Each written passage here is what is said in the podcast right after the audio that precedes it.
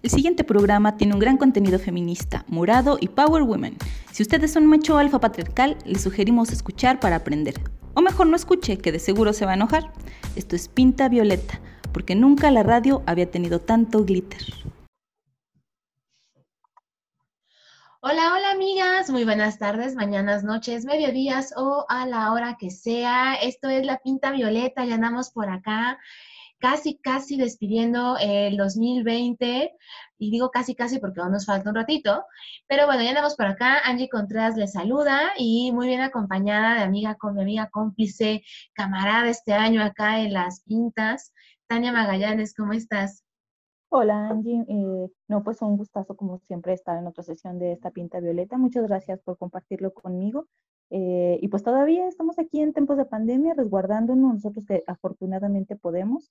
Este, y, pues defendiendo ese mensaje, ¿no Angie? Todavía quedémonos en casa, ayudemos a que la economía a, lo mejor se pueda reactivar ahora con estas fiestas decembrinas. Este, y pues una manera es quedándonos todavía en casa. Pues bueno, ¿qué diablos hacemos? Pues ya que más, oye, pero además, es, sobre todo para que quede grabado para la historia, ¿no? Para la posteridad, dirían, nos tocó empezar a grabar estas pintas en la primera ola del resguardo físico, distanciamiento físico, y seguimos grabando pintas en esta segunda etapa de distanciamiento físico. Entonces, pues qué bueno, ¿no? Que la pinta sigue y, pues bueno, en la pandemia también. Pero sí es bien importante, a ver, amistades, eh, ustedes que puedan, eh, si tienen esa oportunidad, por favor, en verdad, quédense en casa eh, consumir local también, a la tiendita, priorizar las tienditas, la señora que vende los helados, la persona que vende alimentos, porque pues hay que incentivar el, consumo pues, local principalmente. Y oigan, por favor, unas cosas sí las encargamos. Quedarse en casa no significa que lleven la fiesta a la casa. ¿Sí? Esa, créanme que podemos vivir sin fiesta. Miren, estamos aquí bien vivas y eso que a Tania y aquí a su servidor les encanta echar un bien loco. Así que podemos sobrevivir sin fiestas. Sí, sí, sí. No, y tenemos que, eh, bueno, luego eh, es bien fácil nada más culpar a, al gobierno de tener un doble discurso y todo, y lo digo desde el gobierno federal y el estatal, ¿no? Eh, hay que también considerar que pues estamos pidiendo que el gobierno no nos trate como, como papás, ¿no? Que estamos en contra de ese sistema y que tenemos un montón de responsabilidad social, que eso es lo que nos vuelve ciudadanos. Entonces, pues también forma parte de nosotros ver cómo, cómo ayudamos en la medida que podemos eh, a controlar esta pandemia. Pero bueno. Sí, sobre todo la responsabilidad de ser, ser un poquito empáticas, por favor, personas, porque pues no, o sea, no, no perdemos todas y todos. Claro, claro. Así de simple. Ay, pues qué les digo, mira, mejor, mejor digo porque va a enojar y hoy va a estar bien buena la, la pinta, entonces no quiero andar enojada. Oye, Tania, antes de presentar el tema, ¿cuáles son nuestras redes sociales? Mira, pueden seguirnos a través, eh, nos cuelgan de las plataformas de lj.mx, en Twitter están como eh, arroba, somos LJA y en Facebook eh, a través de que es lj.mx y nuestro fantabuloso Instagram Angie. Ahí nos encuentran como Pinta Violeta AGS, ahí también estamos subiendo las pintas, ahí, les, ahí subimos contenido variado y divertido también para todas ustedes, para que pues ahí también nos sigan, por favor, ¿no? Ya que estamos en la virtualidad extrema, ahí también nos pueden seguir. Y pues a ver, Tania, toca hablar de un, creo que vamos a cerrar, ¿qué se va? Pues sí, vamos a cerrar año, ¿verdad? Con una serie de temas que están, que están bien buenos y que a la parte ya teníamos esa inquietud de hablarlos, este, ya en varios momentos en estas pintas y nomás no nos poníamos de acuerdo ni, y bueno, todo eso. Pero pues mira, cerramos año muy bien, ¿no crees? Sí, sí, claro. La verdad, este, yo estoy muy contenta de, esta pinta. Este, hace tiempo platicábamos Angie y yo sobre, eh, eh, no sé, meses atrás, un par de meses tal vez, eh, se realizó la presentación de un informe, la verdad, lo bastante, bastante particular eh, que se tituló Las dos guerras, ¿no? Esta guerra contra el narcotráfico, que bueno, tendríamos que decir que es la guerra contra el crimen organizado, y que a la par también, bueno, es una guerra contra las mujeres, ¿no? Vemos en estos eh, sistemas que funcionan en, contra de las mujeres. Y eh, una de las invitaciones que hacían las, las, las ponentes era precisamente esto, ¿no? Llevarlo como si el feminismo en Latinoamérica ha sido históricamente pues ha estado posicionado en contra de la militarización, en contra de, de, estas formas eh, bélicas que afectan a las mujeres, bueno, pues que en México también deberíamos de ver este, este espectro, ¿no? Y para mí fue muy grato darme cuenta que eh, eh, una tesina del CIDE pues abarca muchísimo de, esta, de, este, de este tema para poderlo retomar y sobre todo que es saber qué es lo que las mujeres están pensando en este momento, Angie, me parece súper importante también. Y que además, y, les invitamos a que lean, consulten esta, esta tesis de las que les, estamos hablando, que justamente es nuestra invitada que tenemos el día de hoy. Y algo que me parece que es muy importante también en esta tesis eh, que menciona Tania, es que hace esta comparación. ¿No? Que justamente es, a ver, ¿no? Porque seguramente a, nos han, a todas nos han cuestionado más de una vez y hemos, y hasta en redes sociales hemos visto cómo cuestionan, que dicen, es que asesinan a más hombres al, al, día, ¿no? Es que el, el, narcotráfico asesina más a más hombres al día, ¿no? Cuando decimos que, pues, el alto número de mujeres que son asesinadas. Y justamente esa tesis hace esta comparación que dice, a ver, ¿cómo está el tema de las mujeres, pero también cómo está el tema de los hombres? Y esta comparación, y algo bien importante, que son cuáles son las razones y las diferencias en cómo eh, esta guerra, esta mal llamada guerra contra el narcotráfico, creo, ha incrementado estos asesinatos, pero también los ha invisibilizado. Y y de un dato que, que, vimos en esta, este informe que presentaron de las, las de, ay, de Intersecta con Estefania Vela, que decían que, el, si no me equivoco, o, corrígeme Tania, eh, el, solamente el 30% de los hechos delictivos se presentan en los medios. Entonces, imagínense cómo está entonces la realidad. Es algo que estamos invisibilizando también nosotras al no hablar de estos temas. Y entonces, pues, pues por eso lo estamos hablando. Es necesario también hablarlo, porque eh, si decimos que estamos en contra de todo tipo de forma de violencia a las mujeres, implica entonces hablar también de esta otra violencia que está asesinando mujeres y que parece ser que se queda nada más en este, eh, pues no sé si lo podríamos decir como ajuste de cuentas o en este, ay, pues es que fue por, vendía drogas, ¿no? Ah, entonces, ah, por eso le mataron, ¿no? A ver, espérense. Claro, claro. Sí, un apunte que me gustaría hacer antes de presentar a nuestra invitada de lujo de esta sesión es que sí tenemos que observar que el problema es, es, amplio y es eh, gravísimo y va en incremento, ¿no? Y que eh, a la par también de estas ejecuciones de mujeres y las formas por segregación de, de, sexos, pues en las, en las estadísticas, pues hay otras formas también de criminalización a las mujeres que están en contextos de delincuencia, ¿no? Entonces cada vez vemos que hay más mujeres también que eh, caen a prisión eh, por delitos de la salud, contra la salud, o sea, esto de narcomenudeo, este, o estar involucradas en secuestros o en todas estas actividades. El punto es aterrizar por qué las mujeres están cada vez más imbuidas en este tipo de acciones delictivas que eh, no significa que antes no lo hacían, pues, ¿no? Pero ahora hay un contexto también en donde entre la precarización y entre una misma eh, pues, narcocultura vamos, mm, van introduciéndose más a este tipo de lugares, ¿no? Entonces van desde, para mí, la violencia desde el desplazamiento hasta al final los asesinatos, ¿no? Estas ejecuciones. Y pues antes de presentarnos a, nuestra invitada. Definitivamente, Tania, lo que dijiste, y sabes que me quedé pensando en, en cómo las mujeres siguen hasta en, el, en, este del tema del narcotráfico siendo las que cuidan, ¿no? Estas, estas casas de seguridad, ¿no? Por ejemplo, ay, vaya, ¿qué, ¿qué, tema vamos a abordar el día de hoy? Vamos a presentar a nuestra invitada, antes de que nos sigamos nosotras aquí divagando, que ya saben que somos re buenas para eso. Eh, ¿La presentas tú la presento yo, Tania? Ya no te escuché, oye. Echa, échale, Angie. Le echo, va. Muy bien, pues nuestra invitada esta tarde aquí en La Pinta Violeta, ella es Monse Álvarez, mejor conocida para las amistades y para acá, para el barrio, es Monchis. Ella es licenciada en Políticas Públicas por el CIDE y durante su tiempo en el CIDE tuvo la oportunidad de colaborar dentro del programa de políticas de drogas, donde reforzó su interés y conocimiento en el tema de género y seguridad, pero ahora enfocados en la violencia criminal. Es conocida en los círculos feministas como Monchis, exactamente, si nosotros la conocemos. Y actualmente trabaja en el INEGI y a la par colabora con la organización Morras Help Morras. Bienvenida, Monchis, buenas tardes. Hola, buenas tardes, Angie y Tania. Y de nuevo, les agradezco mucho por la invitación a este espacio tan bonito y tan valioso. Muchísimas gracias por estar, por estar en esta sesión con nosotros. Muchas gracias, Montes. Y oiga, Un honor. No les dijimos, estamos, estamos hablando de tu tesis, eh, Monches, y nunca, nunca dijimos cómo se llama tu tesis, ¿te das cuenta? la tesis justamente que nos ha, que, que por la que estamos aquí el día de hoy hablando de esto, de este tema, que Monches acaba de hecho de defender hace apenas un, creo que un mes, ¿no? Sí, poquito más de un mes. Está fresquecita. Recién salida del horno, dirían. Ah, es, se llama Muertes Olvidadas, un análisis de las ejecuciones de, de, las, de mujeres en la guerra contra las drogas. Y fue la tesina que presentó Monchis hace, pues como ya nos dijo, hace un mes y cachito, y que nos trae hoy aquí.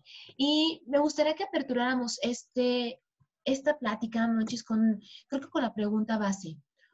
¿Por qué hay que hablar eh, de, las de las ejecuciones de las mujeres en esta llamada guerra contra las drogas? ¿Qué fue lo que te llevó a ti a decir hay que hablar de esto? Y hay que estudiarlo también. Sí, pues de hecho, gran parte de, digamos, la motivación, el interés y como lo que me llamaba de este tema, ustedes ya lo comentaron ahorita en la introducción, pero digamos, todo se originó eh, desde que yo tuve la oportunidad de, de colaborar ahí dentro del programa de política de drogas en el CIDE, pues ahí fue donde me empecé a empapar más de, todo este tema, enfocado más en, en, cuestiones de violencia, ¿no? Y lo que me di cuenta es que si bien los temas que yo trataba y que trabajaba ahí con mi jefa, decía, ok, o sea, iba aprendiendo muchas cosas nuevas, pero, pero siempre era como pensar en los huequitos que todavía había, ¿no? Como no solo como en, en los temas que trabajaba ella, sino también ya pues te empiezas a rodear de todo este círculo de, académicas, académicos que trabajan este tipo de temas, pero al final de cuentas, pues siempre está eso de, pensar, bueno, ¿qué más se puede aprender de aquí, no? ¿Qué es lo que falta? Porque información sabemos que hay mucha. En este tema ahorita es coyuntural también, eh, tomando en cuenta pues todas las decisiones, los posicionamientos que se han tomado en, en el gobierno presente y en los anteriores. Entonces, de ahí, digamos, surgió como la motivación inicial, ¿no? Pero ya aterrizarlo específicamente a las ejecuciones de mujeres.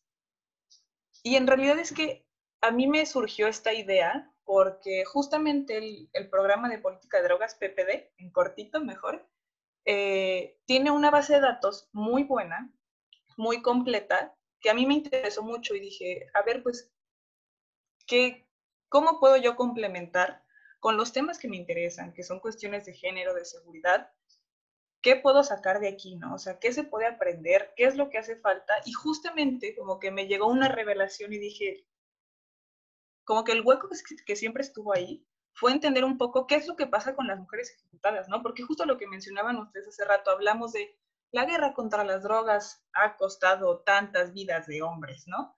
Pero decíamos, bueno, no, no solo son hombres, ¿no? O sea, también hay mujeres, no son, digamos, tan, tan frecuentes en los medios, en las noticias, de lo poco que se menciona, pero sabemos que las hay, ¿no? Entonces, con esta información fue posible hacerlo, porque también otro problema, y más en estos temas que son tan sensibles y que, digamos que la forma más eficaz y eficiente de obtener información sobre esto, pues es con cifras oficiales, ¿no? Estadísticas oficiales, pero al ser un tema tan sensible, se vuelve bien complicado conseguir esta información, ¿no? Entonces dije, no, pues... Complejo. Ajá, exacto. Entonces dije, no, pues sabes qué, de aquí soy y vamos a ver, ¿no? O sea, ¿qué, qué podemos aprender de aquí y, qué se puede sacar? Y pues justo la, el título de mi tesina lo hice muy bien, ¿no? Como muertes olvidadas, que son pues esas muertes que digo, pues sí, podemos escuchar y como, no, pues tal balacero dejó tantas personas ejecutadas o demás, pero también conocer un poquito más el fondo de esto, ¿no? No nada más dejarlo en, en cifras, sino tratar de entender y, y lo que siempre es, creo que yo, la, la intención de, de, las investigaciones o lo que se hace desde la academia es pues, dejar preguntas nuevas al aire, ¿no? Para que se sigan complementando estos nuevos temas. Entonces, pues ahí más o menos es de dónde salió esta idea. Claro, yo, yo tengo que preguntarte, este, eh, eh, que desde tu, tu visión, con los resultados que tienes, para ti, ¿Cómo es que ha afectado esta eh, guerra contra el crimen organizado desde, desde, bueno, desde el inicio del sexenio de Felipe Calderón hasta ahora en el cuerpo de las mujeres? ¿Cómo, cómo, cómo tú lo has visto este, con base en tus análisis?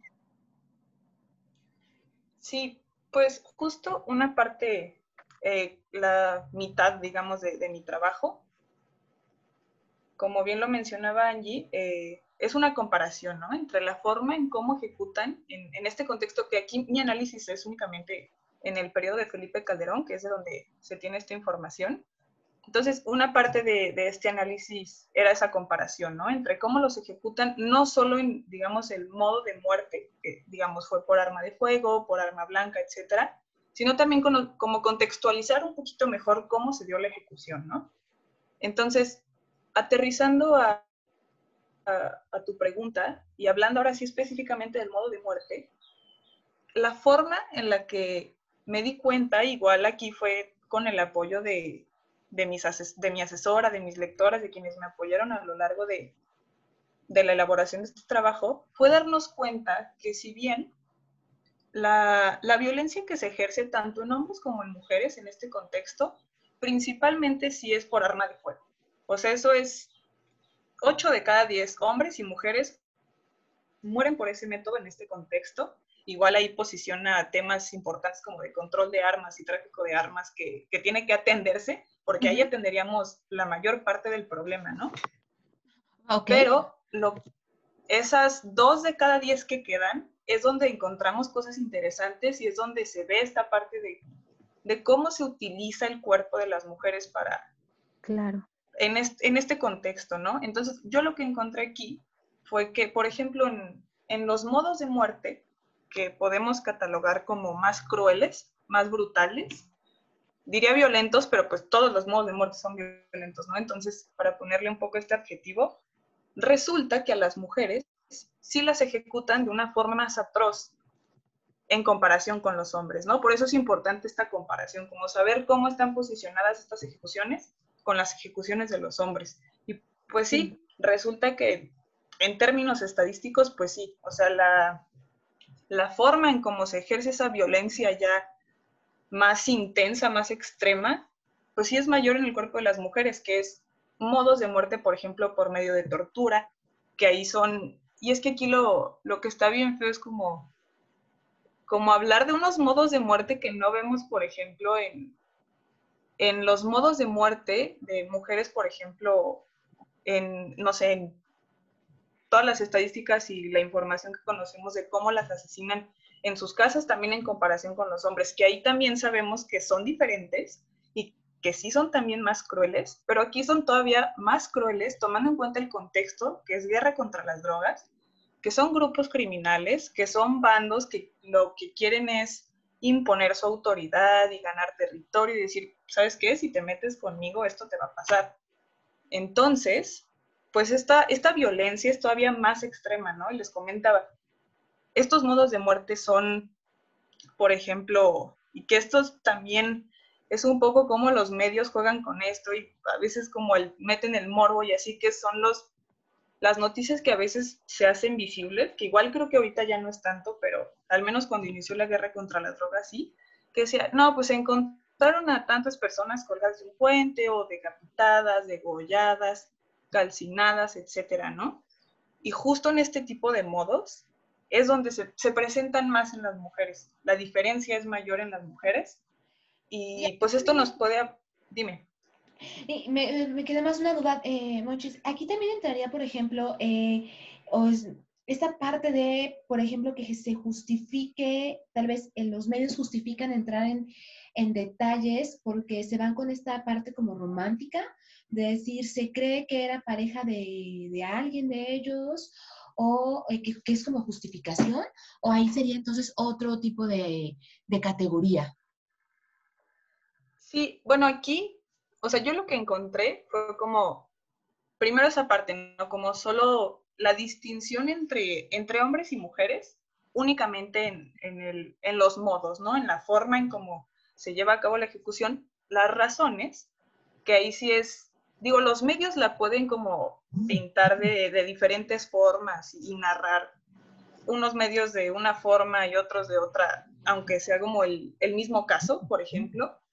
Pero sí, o sea, sí, sí, sí se presenta que sí hay varias ocasiones, varios eventos en los cuales sí es como, no, pues esto le pasó por andar de novia de tal persona, ¿no? Que sí, o sea, sí pasa. Y con la información que yo tenía, que fue una chamba un poco no tan bonita, por así decirlo, digo, ya conociendo que el tema no es como tan, tan ligero, este, pues a mí lo que me tocó para entender un poco estas razones, que como lo mencionaba bien Ángel al inicio, en la introducción, es entender, ¿no? ¿Por qué ejecutan a, las mujeres en, este contexto?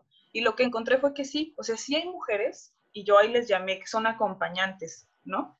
Son acompañantes simplemente, no solo como relación, digamos, sexoafectiva con algún hombre que sí forma parte de algún grupo criminal, sino también familiares, ¿no? O sea, muchísimos eventos en los cuales terminaban una gran cantidad de mujeres ejecutadas porque llegaba un grupo armado a una casa, a un evento, a un bar, a un lugar público, y el objetivo pues no era ejecutarlas a ellas, sino a alguien más que estaba ahí, pero pues estando ahí en el lugar, es, o sea, es como, como se llevó a cabo, ¿no? Y que tampoco aquí es, es caer en, estaban en el lugar equivocado, con, a la hora equivocada, pero sí entender un, o sea, como separar que sí, sí hay mujeres que es como, pues fue porque estaba acompañando al novio y ella nada que ver, pero también, o sea, ya con la información que se tiene ahí, sí también hay una cantidad de mujeres que terminaron ejecutadas,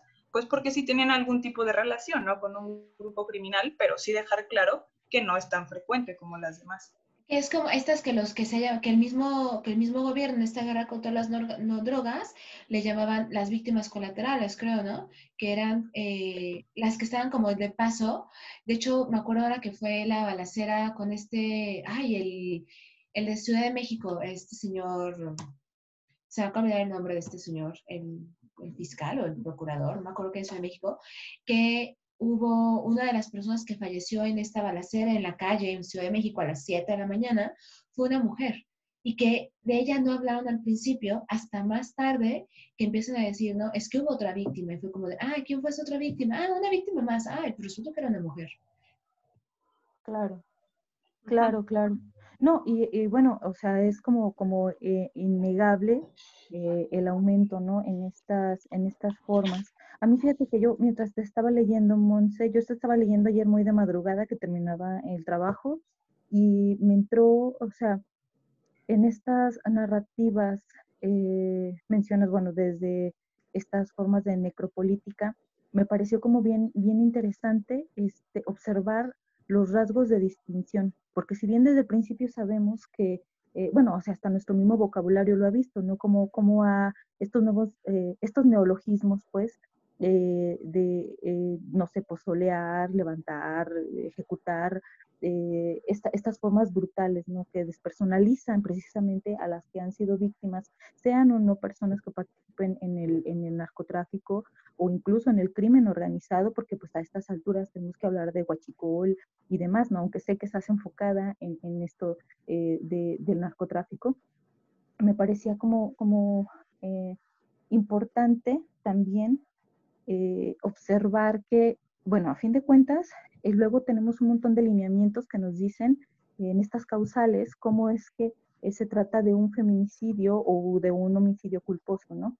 Pero, pero adentrarte a este lado del narcotráfico que te diera aspectos específicos de cómo las atrocidades se llevan más allá con cuerpos, con cuerpos de mujeres, este, me pareció como muy importante y relevante antes que nada más por el morbo, eh, sobre todo porque, porque es esto mismo, ¿no? O sea, la exposición en, la vía pública ha sido general, o sea, te encuentras muertos porque están mandando mensajes, que es lo que, lo que también señala tu, tesis, ¿no? Este, esto no es exclusivo solo de las mujeres, o sea, los hombres también son violados este, con eh, otros cuerpos, con objetos, eh, y sin embargo, o sea, todavía en las mujeres es, es peor esta, esta atrocidad. O sea, ¿cómo, cómo, cómo tuviste que procesar eso para poder enfrentarte y que el resultado este, fuera este de tu hipótesis, ¿no? Sí, y sabes qué, mencionaste un aspecto bien importante, que es como, cómo catalogamos, por ejemplo, en este caso, cómo saber qué es una ejecución, qué es un asesinato, un homicidio relacionado con el crimen organizado, ¿no? O sea, así como tenemos las distintas tipificaciones de cómo podemos catalogar un homicidio como un feminicidio, en este caso es igual, ¿no? Digo, sí es un mundo como un poquito más diferente, pero también las hay, ¿no? Y por ejemplo, un aspecto clave y digamos un, un checkpoint que tiene que estar ahí es que sí, o sea, son modos de muerte que son no tan comunes en un contexto que, que no es el criminal, ¿no? También es que fue en un lugar público, que fueron más, no fue como un homicidio aislado, sino que fueron varias personas, ¿no? Entonces, eso, eso es bien interesante también.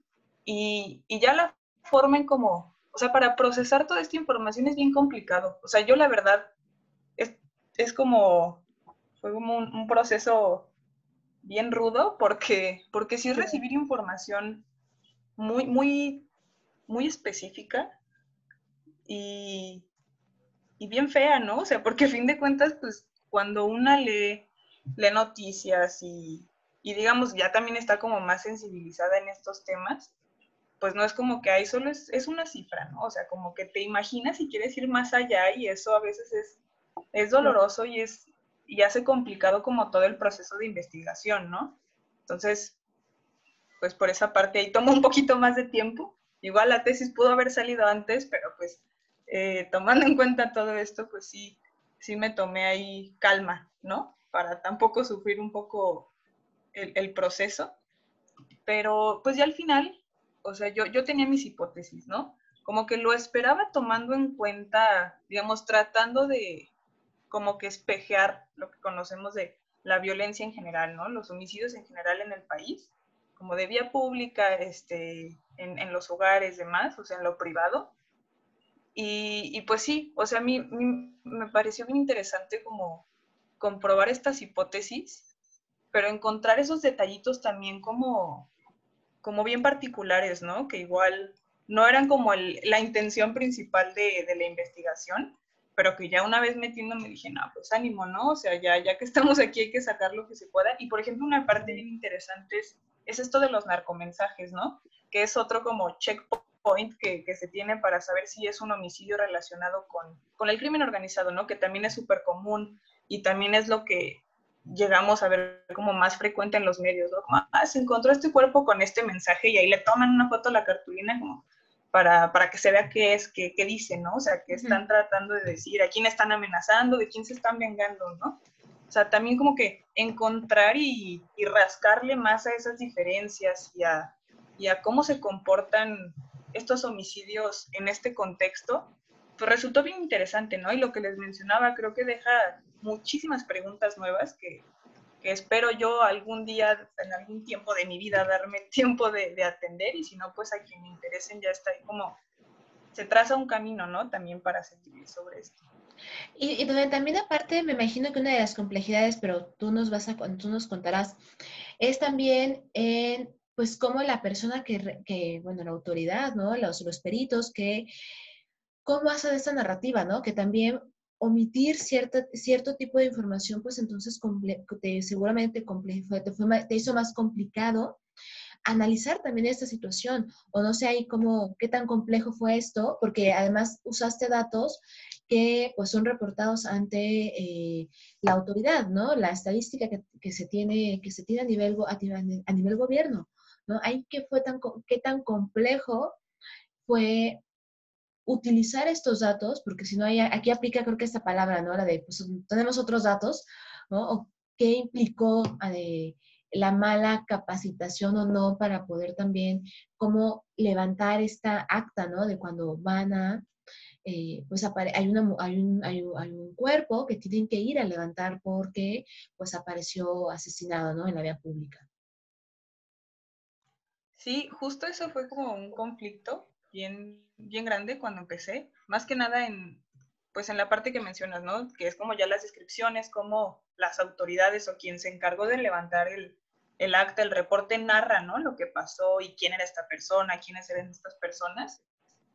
Y sí, o sea, y es, y es una gran limitante que obviamente se tiene que reconocer de, de esta investigación que no valida esta información con noticias, por ejemplo, ¿no? Que ahí hubiera sido también interesante, como a ver, ¿cómo lo reportaron aquí en, uh -huh. en, esta base de datos que yo tengo? ¿Qué decían los medios? Chance ahí, este, alguien fue y le preguntó a, los vecinos o a quienes estaban cerca o los conocidos si conocían a, tales personas o a tal persona y consiguieron más información que yo no tengo, ¿no? Que sí, te digo, es, como ahí, ahí entra una cifra negra muy importante en, en esto, más que nada en las razones, en contextualizar de forma más cualitativa la forma en la que se dio la ejecución, ¿no? Que sí es igual como, sí tratarlo con pincitas, pero también reconocer la información que se tiene ahí, ¿no? pero igual, o sea, e-, es, ese problema, ¿no? no, pues ya ahorita tenemos otros datos, ¿no? Pero igual partimos de que esta información pues llegó de, de las autoridades, eh, que igual en algunos casos también es una limitante importante que yo, yo explícita por ahí, es que muchos eventos eran como súper, o sea, la descripción muy superficial, ¿no? De, se encontró a tantas personas en este lugar de esta forma, punto. En otros, sí era como más la información y más, más detallada, ¿no? Ah, pues, se encontraron estas personas que se sabía, se dedicaban a esto y hacían esto, ya, por ejemplo, muchas decían ya había estado en, prisión por tal cuestión, etcétera, ¿no? Entonces, sí, o sea, y es el problema de, de que al ser un tema tan sensible y tan controversial y, y no sé, como que hace tanto ruido, pues también qué tantos incentivos y qué tantas ganas pueden tener las autoridades de echarle más ganas al momento de la investigación, ¿no?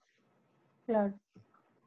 Sí, no, no, y que aparte este, no les conviene, ¿no? O sea, en estas cosas este, que parecen teorías de la conspiración, pues si todavía vemos que este gobierno federal, eh, Andrés Manuel López Obrador, ha destinado un presupuesto extraordinario por no decir que el, híjole, o sea, no manches, le quita presupuestos a, otros lados, pero le da un montón a la milicia, ¿no? Que todavía está ahí en, en esto eh, del narcotráfico, ¿no? Todavía diciendo que no, no, ya no hay una guerra contra las drogas. Y en estos aspectos, pues pareciera que, por ejemplo, Aguascalientes no, no, no sufre tanto de, de, este tipo de violencia. Y yo no sé si encontraste algo más este, o, fue relevante la información que en este tipo de, pues sí, en estos informes sombras, luego se ve este, que en estas ciudades quietas, pues también sucede, ¿no? O sea, no, no estamos tan alejados de esas realidades fronterizas o en Veracruz, donde es exponencial lo que, lo que dicen los medios. Entonces, no sé si tú encontraste algo o fueron los datos más en todo el ámbito nacional. Sí, o sea, la verdad es que el, el análisis eh, geográfico no fue o sea, lo hice de manera muy general, ¿no? Y simplemente fue como saber en qué, en qué entidades había más ejecuciones, tanto de hombres como de mujeres, ¿no? Y por ejemplo, ahí lo que resulta interesante, o sea, y les digo, puede que esto ya haya cambiado completamente, ¿no? O sea, porque como les mencionaba, estos datos que yo utilicé corresponden únicamente al sexenio de Felipe Calderón. Digo, ya tenemos unos años después de esto, y es claro que también tomando en cuenta todas las decisiones que se toman desde arriba y que dar más dinero para acá y cómo todo eso pues detenta cierto tipo de violencias dentro de los grupos o que se muevan, etcétera, pues puede cambiar también estas dinámicas violentas que se vayan a otros lugares, etcétera. Pero digo, sí, o sea, en mi investigación hice un, ahí saqué un mapita nada más, ¿no? Como muy general, pero sí, o sea, en realidad digo, ningún estado está exento, pero claramente en esos tiempos todo estaba como más, este, más concentrado en, el norte, la región norte, y Sinaloa, ¿no? Un poco ya Guerrero, tal vez Michoacán, pero en general, pues sí, o sea, en esos tiempos es como donde estaban más concentrados ciertos grupos, los grupos más fuertes, pero pues también, ¿no? O sea, otra de las consecuencias de todas estas nuevas dinámicas que se originaron desde el digamos, el pitazo para dar frente a, estos grupos criminales, pues es que se generaron muchos más, ¿no? O sea, también hubo roces que mataron al líder de tal. Ay, pues ahora de este grupo se hicieron dos porque no se quisieron poner de acuerdo en quién iba a ser el líder ahora, ah, pues se separaron. Entonces también como que esta división de grupos criminales pues hace que la violencia se, se desconcentre en primer lugar y también este, sirva a otros, a otros fines, ¿no? ¿no? Como lo mencionaba, no necesariamente ahora solo tráfico de drogas, sino también otras expresiones de crimen organizado, ¿no? Extorsión, secuestro, el guachicol, etcétera, ¿no? Claro, claro.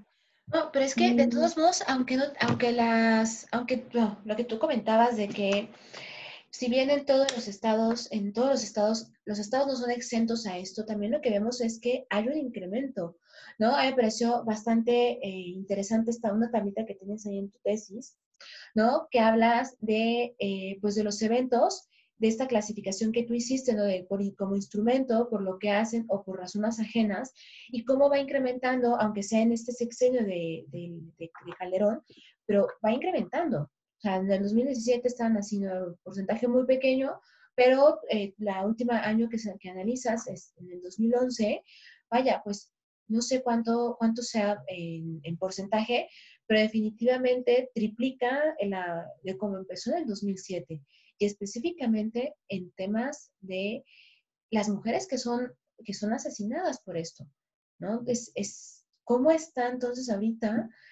Pues sí te pone a pensar, entonces, pues diantres, o sea, ahorita entonces de qué estamos hablando, ¿no? Y, y vaya, me parece que son, que verlo eh, en la forma en la que tú lo presentas, tan eh, condensada toda esta información, entonces te hace mirar de otra forma estos asesinatos que que tú, que, y digo, tal vez porque, bueno, yo, bueno, nosotras, tanto Tania como yo, estamos más, este, leemos de manera más, este, lo que están diciendo, cómo lo dicen los medios más bien, y que no deja de ser justificado como el, ah, es que, pues era por venganza, ¿no? Ah, es que se dedicaba a esto, y además, ¿cómo, cómo se justifica, no? No sé si recuerdan el, que fue el asesinato hace poco de Carmen, que creo que sí fue, sí fue clasificado como feminicidio, pero no de los cuando se avisa que, había, que habían encontrado a una mujer asesinada, dijeron, es que se dedicaba, parece que a las drogas, ¿no? Y ya,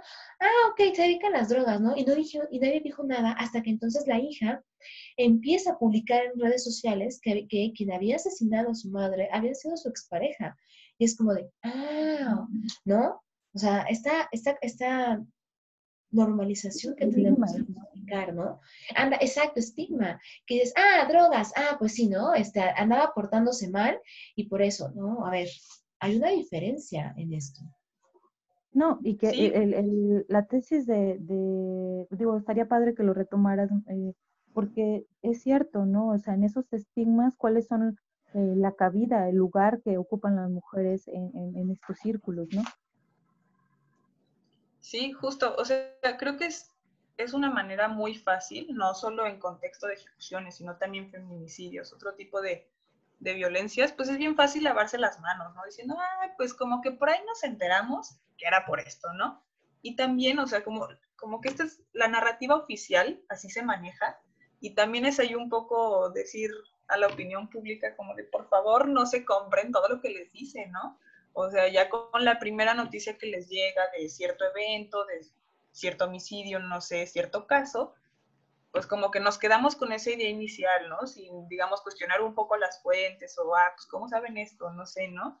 Y sí, o sea, aplica tanto caso como dentro de todo esto que es el entramado de, de la guerra contra las drogas y de los grupos criminales como fuera también, ¿no? Digo, en este caso, lo que sí es más, a mí lo que me parece más peligroso es que, por ejemplo, les mencionaba, ¿no? Muchos eventos son como, no, pues encontraron a tantas personas en el bar tal, eh, todos murieron por arma de fuego, por ejemplo, ¿no?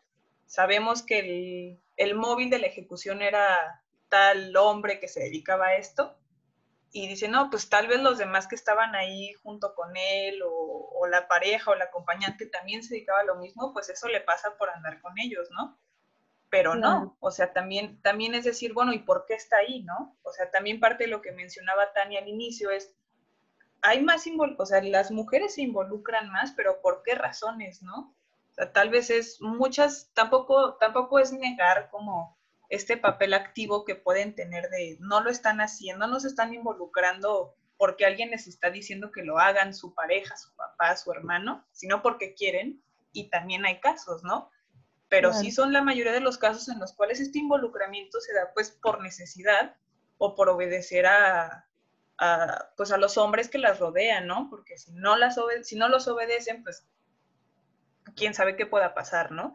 Entonces también un poco cuestionar pues, una, toda la información que nos llega, pero también tratar de entender, pues, que no todos los casos van a ser igual, ¿no? Y que también depende del contexto, pero que aquí el problema es que, pues, ¿cómo le hacemos para saberlo, ¿no? Y más en estos casos que, pues, les digo, son tan sensibles y que la información no es tan fácil de conseguir. Claro, ¿no? Y no sé si tú al final encontraste en, tu tesis, este, ¿cuáles son al final estos elementos que exacerban estas eh, formas de violencia hacia las mujeres? Digo, porque siempre es muy fácil decir que el patriarcado, ¿no? Pero, pero no sé, o sea, en estos mismos estereotipos, las formas en que las mujeres eh, se han estado eh, rodeando de, de, estos crímenes, este, algo en particular que, diera la pista de, esta exacerbación. ¿Y sabes por qué lo pensaba? Eh, lo pensaba porque, por ejemplo, bueno, este, eh, que ocurra una violación en la calle, bueno, sí, o un asesinato, un feminicidio, es por el hecho de ser mujer, ¿no? Acá aparte de que este, estás también en contacto y que aparte de eso, te matan primero porque, bueno, pues porque estás ahí en, alguna situación, en algún contexto de los tres que mencionabas en, en, tesis, eh, pero también, bueno, está el factor de que eres mujer y que también eso, eso les da lugar para cometer más atrocidades. Y, creo que ahí entra esta pregunta, Tania, y que justamente iba, iba, iba por ahí también mi idea, nos leímos el pensamiento, en esta parte que lo mencionas, que lo menciona Monse en la tesis, ¿no? Como este de mandar el mensaje, ¿no? Eh, el mensaje de que, ay, pues no sé, de verdad me parece tan atroz nomás de pensarlo que no sé ni cómo decirlo, pero es mandar este mensaje.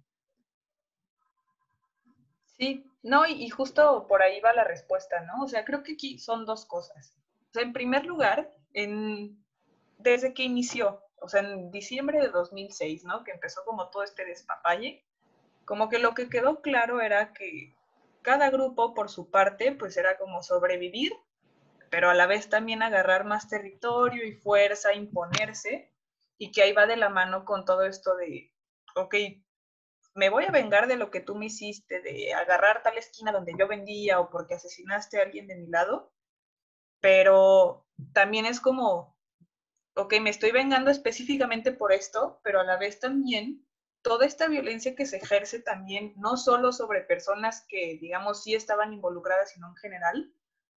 O sea, como que la cantidad o la frecuencia en la que se da esta violencia sirve. O sea, le sirve y es un, es un mecanismo eficaz, ¿no? Porque dicen, mira todo el poder que yo tengo de, de maquinaria, de armas, de hombres, de táctica, de lo que sea, para para ejercer esta violencia tan extrema y a estas formas y sin que me agarren, que es lo peor, ¿no?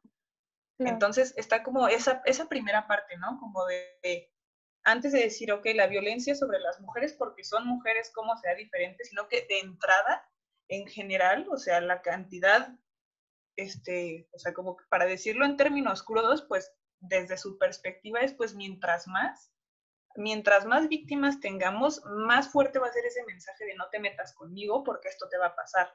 O esto le va a pasar a tus seres queridos o a quienes forman parte de tu grupo o a quien sea, pero con tal de asustarte y, y mandar ese mensaje, ¿no? Y ahora, la otra parte, que es como ya la violencia que se exacerba sobre las mujeres, pues por el hecho de ser mujeres, igual ahí también es pues reconocer que, que también el, impacto y lo que involucra ver el cuerpo de una mujer más viol, o sea, de una como que más violentado en comparación con los hombres, pues da ese mensaje todavía más fuerte, ¿no? O sea, al final de cuentas es, es eso, todo se reduce en enviar un mensaje, tanto en la cantidad como en las formas, ¿no?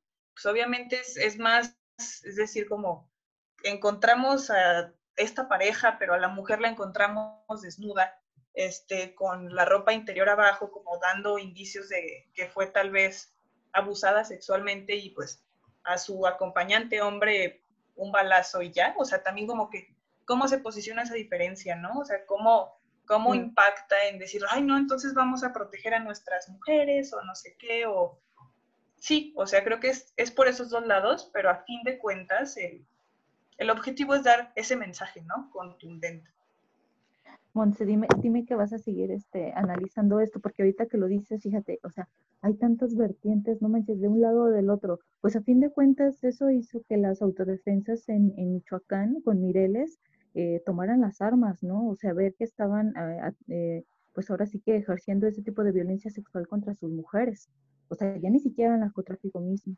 Al ver que un montón de mujeres estaban siendo violadas por esos, esas células delictivas, este, los hombres del pueblo se levantan. Es que. Hay, un no, no, dale, dale. Claro. Dale, dale, Angie. ya, este, estamos tan, tan, tan guau con el tema que hasta entre nosotras nos, nos trabamos con este, solitas. No, es que me quedé, luego de esto último que dijiste, no sé, me quedé así como de, es que sí es cierto, o sea, vaya, o sea, esta comparativa, ¿no? De cómo, de cómo hasta en, eh, o sea, el, la, esta guerra, esta, estos, estos grupos, ¿no? De narcotráfico, que, no sé, no, en serio, no sé cómo decirlo, pero bueno, voy a decir así como salga, ¿no? Ahí disculpen si se escucha mal o está mal, pero no me importa mucho.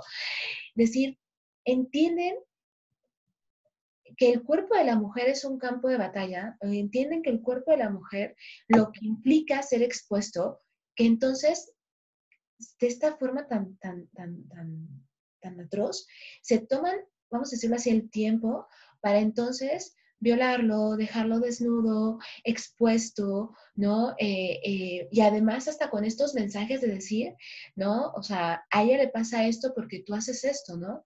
O sea, esta particularidad que tiene de que sí sabemos, ¿no? El, el tema de pues de, lo que significa, de lo que significa para un medio exponer un cuerpo, de lo que significa para una sociedad saber que están violando a las mujeres, asesinándolas. O sea, esta carga simbólica, simbólica que tiene, vaya, no, por favor, sí, tienes que seguir con este tema, definitivamente, Monse. Sí, digo, la verdad es que las ganas están ahí. El tiempo ahorita ya es un poco más complicado, pero, pero sí, y saben que, o sea, aquí el problema y a lo que se resume casi siempre cuando hablamos, por ejemplo, con cuando decidíamos nuestros temas de tesis entre mis compañeros, ¿no? O con compañeros de otras generaciones, oye, pues, ¿qué te gustaría hacer o qué te interesa? No, pues que esto, y acá como que ideas súper locas, bien chidas. El problema, los datos, que no tenemos datos, no tenemos la información veraz, confiable y completa para seguir con este tipo de análisis, ¿no? O sea, que me permitan un poco también replicar cómo esto se ha transformado ya en estos ocho años que, que van desde eso, qué cosas nuevas se han presentado, o sea, como que conocer un poco más, seguirle rascando, ¿no? Al mismo tema y que es lo mismo, se van a seguir saliendo cosas nuevas porque pues, todo se va transformando y se van tomando diferentes decisiones en diferentes niveles, pero créanme que el, el, interés de seguir con esto en el futuro está, ya quién sabe cómo lo haré, pero, pero sí está ahí presente.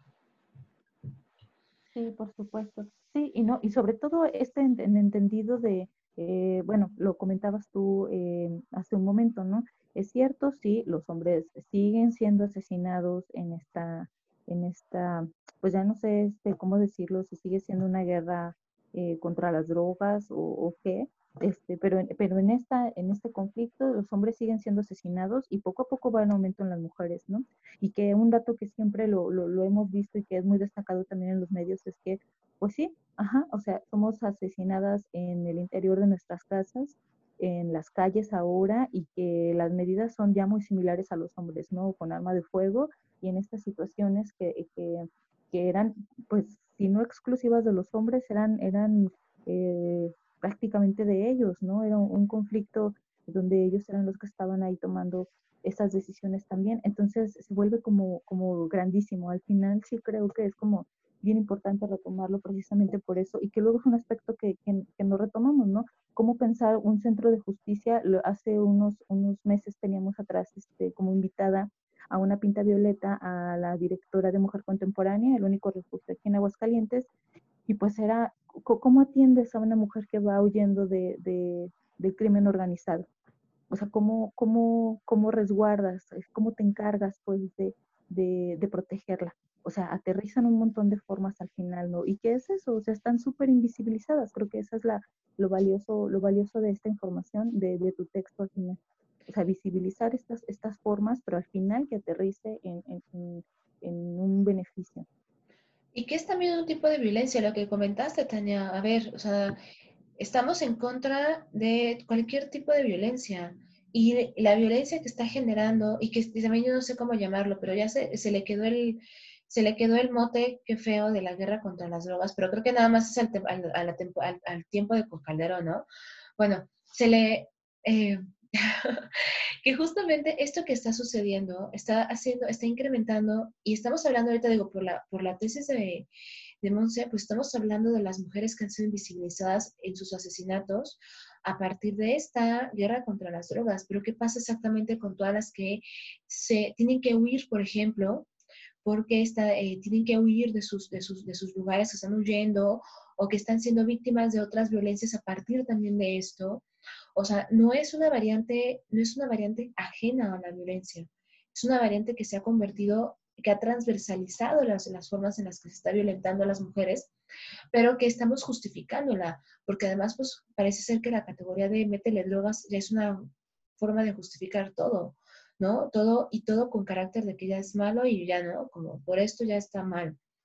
Entonces, definitivamente creo que sí es importante que se continúe y de, pues de todo esto que tú has visto, Monse, ¿qué es la, qué es la parte, digo, no sé cómo esperar, no sé si decir esperanzadora, pero también no sé si puedas decirnos o si tú ves o si tú observas que se pudiese pensar en, pues, dónde, por dónde podríamos, vaya, implementar, cambiar, mejorar, no sé, o sea, si, si, hay, si, hay, si en lo que tú contemplas hay una forma de decir, podemos, podemos hacer esta otra cosa, algo positiva, no sé. Sí, pues, o sea, creo que de entrada, y también lo mencionaron al inicio, ¿no? O sea, con este informe que sacaron de, de las dos guerras, o sea, simplemente ya decir, ¿saben que este problema existe y se comporta de esta forma? Eso ya, como que dice, ok, ya, ya pusimos atención aquí, ya se, ya está como en el ojo público, ¿no? Que este problema, obviamente existía, pero ya se reconoce, ya se habla y, se difunde, ¿no? Que también la idea, y que también yo por eso les agradezco mucho este espacio, que muchas veces escribimos nuestras tesis y quedan ahí en la biblioteca y las leen nuestros asesores y ya, ¿no? Entonces, o sea, como de entrada, seguir generando información sobre estos temas que son tan complicados y tan invisibilizados, como bien lo han dicho, ¿no? Creo que de entrada eso, porque aparte no solo decimos esto existe, sino que les decimos esto pueden hacer, ¿no? O sea, les decimos por aquí se puede empezar desde diferentes puntos de vista, pero es un, es un punto de partida, ¿no? Yo, por ejemplo, en mi caso, en, en la tesis mencionaba que necesitamos más datos, ¿no? O sea, que se sigan recopilando estos datos para saber cómo ha cambiado, ahora qué estados hay que prestar más atención, o a qué grupos de personas, qué sectores de la población están siendo más afectados de entrada y ya con eso decir, bueno, a ver, ya tenemos esta información, pues hay que implementar políticas de seguridad que las que hagan caso a esto, no cometer errores del pasado que sigan perpetuando el mismo problema, ¿no? O sea, eso como de una manera más general, pero que igual sigue siendo muy valioso, que cada vez, creo yo, lo he notado, existe más información en, en, estos temas, ¿no? Que igual es también porque es coyuntural y que vamos a darle más dinero a las Fuerzas Armadas y demás. Entonces, como que lo hace, lo decía ahí, por ahí un profesor en, en el sí un tema más sexy, ¿no? Que la gente se interese más, porque la idea también es eso, o sea, tener información que sea confiable, que tenga evidencia y bueno, ya con base en eso tomar decisiones, ¿no? Porque al final de cuentas eso se necesita para la toma de decisiones, pues tomas de decisiones basadas en evidencia, ¿no? Entonces, bueno, ya de entrada, como que me vale mucho de entrada, como la información nueva que se está generando sobre estos temas, a mí me parece ya un camino bien esperanzador y bien importante porque no solo es como, como que se, se trata de, de, diferentes disciplinas, o sea, se ataca desde diferentes lados y pues eso ayuda a tener una idea más general de, de todo este fenómeno pero yo creo que también, o sea, hay cosas que se pueden hacer sin necesidad de que alguien se saque una super investigación. Por ejemplo, los refugios, ¿no? Las personas desplazadas o, pues obviamente las autoridades, más que nada las locales, se dan cuenta de, por ejemplo, ay, como que en este municipio se me están presentando, no sé, más balaceras o este tipo de violencia o cosas que no pasen en, en otros, desapariciones, por ejemplo. Pues bueno, acercarte y decir, a ver, ¿qué necesitan, no? ¿Cómo les podemos ayudar? Porque también muchas veces desde arriba asumen que pues, tienen la respuesta para todo y que su respuesta y la forma en la que quieran atender el problema va a ser la mejor, pero pues muchas veces lo más, y lo más fácil sería como acercarte y decir, pues, ¿cómo te podemos ayudar, no? Entonces, creo que se puede atender desde diferentes puntos, pero, pero que sí, sí hay una forma de hacerlo y pues el chiste solo es entrarle, ¿no? Ay, definitivamente. Nos quedamos así como definitivamente sí. pero para, eh, yo complementaría esto que comentas, Monse, estos datos además con esta variante de perspectiva de género. ¿no? Porque si no, además es este doble gasto, ¿no? De que vamos a eh, sacar los datos, ¿no? Así general, todo, y luego es como de, ok, pero a ver, estamos, ya nos están diciendo que hay una diferencia, ¿no? En esto. ¿Por qué no lo sacamos desde origen con esta perspectiva, ¿no? vamos a volver a hacer las investigaciones, ¿no? Eh, eh, lo, lo, importante que es. Y es decir, y yo sí espero que, y, y, y que, que soñadora creo que voy a escucharme, pero que en un futuro, que esperemos que sea lo antes posible, que pueda haber una continuación de esta tesis que has presentado, que se compara al menos el siguiente, el sexenio posterior al de Calderón con Peña, eh, pues que los, que los números sean mejores, porque entonces también eso nos habla de que todos los discursos que se han dicho de vamos a eliminar esta, esta guerra contra las drogas, vamos a estas noticias de ya agarramos a un narco, ¿no? Eh, etcétera, pues entonces no ha servido de nada porque realmente entonces lo que ha pasado es que ya dejan de contarnos qué es lo que sucede y todo se va al archivo. Y lamentablemente, pues no, sé, no son números, son personas, ¿no? Y, estos números que tú, lo que se comenta, ¿no? De estas mujeres que son asesinadas, pues que puede ser que nada más sean mujeres que iban pasando por ahí, ¿no? Y por esta misma guerra, pues fueron asesinadas. No. Sí, ¿no? Y que bueno, tenemos que también observar que en esta misma desagregación de, sexos, al final siempre, por una u otra cosa, ahí estamos metidas este, y somos las más perjudicadas, ¿no? Al final el, tejido social es el que se daña y, estamos en medio siendo todavía, pues si no protagonistas, parte importante de, de, cómo solucionar ese problema. De verdad que me parece este súper chido que, que haya mujeres que estén aterrizando estos, estos temas, ¿no? Es como que lo, lo importante, ¿no? Y que al, final aterrizan todo, ¿no? En la impunidad, estamos hablando de, bien lo dice el presidente, el neoliberalismo, este, no sé, o sea, todas estas cuestiones bélicas. Hace unos días yo veía al, al ejército este, atender a toda la gente en Tabasco con esto de las, de las inundaciones y yo decía, pues es que no manches, eso es la única forma que debería de estar funcionando el ejército en México, ¿no? Y lo tenemos haciendo otras funciones que no les corresponde. Entonces, al final, eh, aterriza, exacerba otras, otros fenómenos, otras situaciones en donde eh, somos perjudicados todos como, como sociedad. Sí, sí, muy de acuerdo. Pues creo que es eso, ¿no? Como no quitar el dedo del renglón y también como que estar alerta y seguir prestando atención a, a todas las variantes y todas las otras formas en, cómo se expresa la violencia en este contexto, pero también cómo podemos prevenirla, ¿no? No solo atenderla, sino también pues, la prevención que, es, que sería lo, más adecuado, ¿no? Sí, por supuesto. Totalmente. Y pues antes ahora sí como que de, irnos de, ir despidiendo este programa, eh, no sé si quisieras hacer alguna recomendación de quien quiera leer este, más sobre este tema, ¿qué nos recomiendas? Además de leer tu tesis. No, ya con la, ya con la tesis, basta. No, no se crean. No, pues, ya con eso le dije todo. hay un montón de información. no, sí, o sea, es que salen un montón de cosas, ¿no? O sea, creo que en este tema es interesante conocer de todo, ¿no? O sea, como bien lo mencionaba Tania al inicio, otra perspectiva, por ejemplo, es de las mujeres que están encarceladas. Ahí, por ejemplo, el trabajo que hace X, Justicia para las Mujeres, pues ahí tenemos un mundo de información, ellas ya van súper en forma en como como las mujeres, digamos, este, pues les afecta, ¿no? Este tipo de, de fenómenos. Creo que también por ahí es interesante.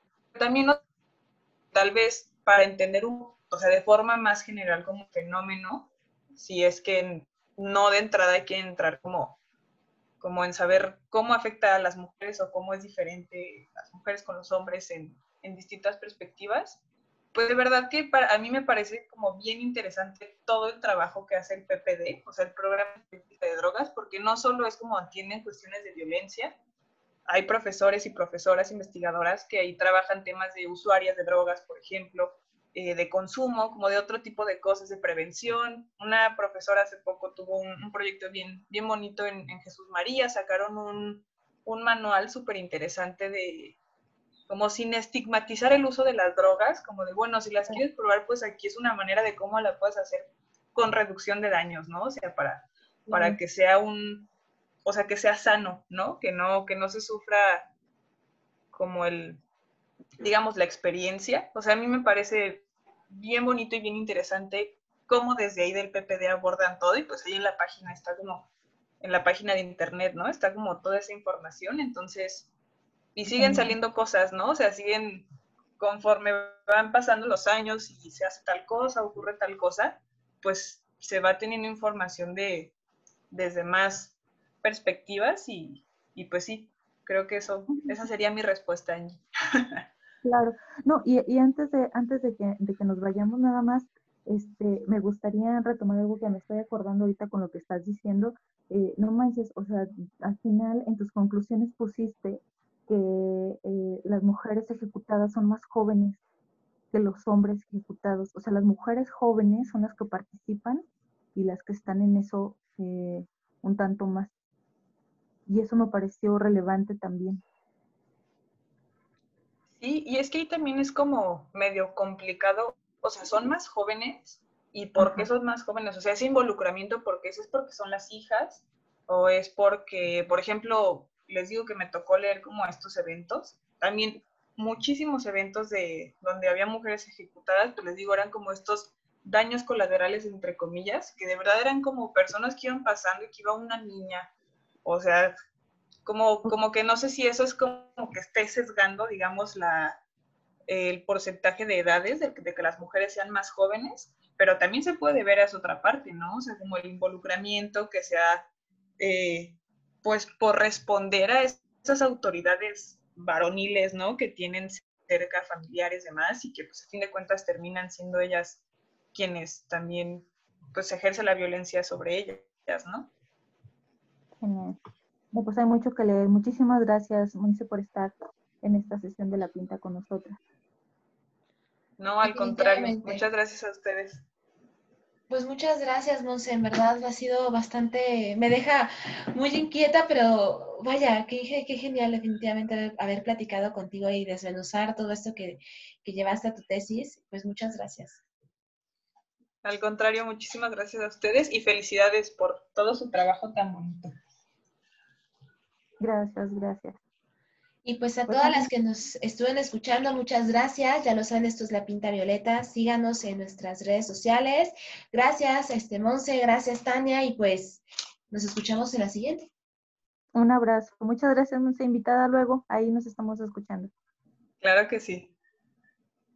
Esto es Pinta Violeta, porque nunca la radio había tenido tanto glitter.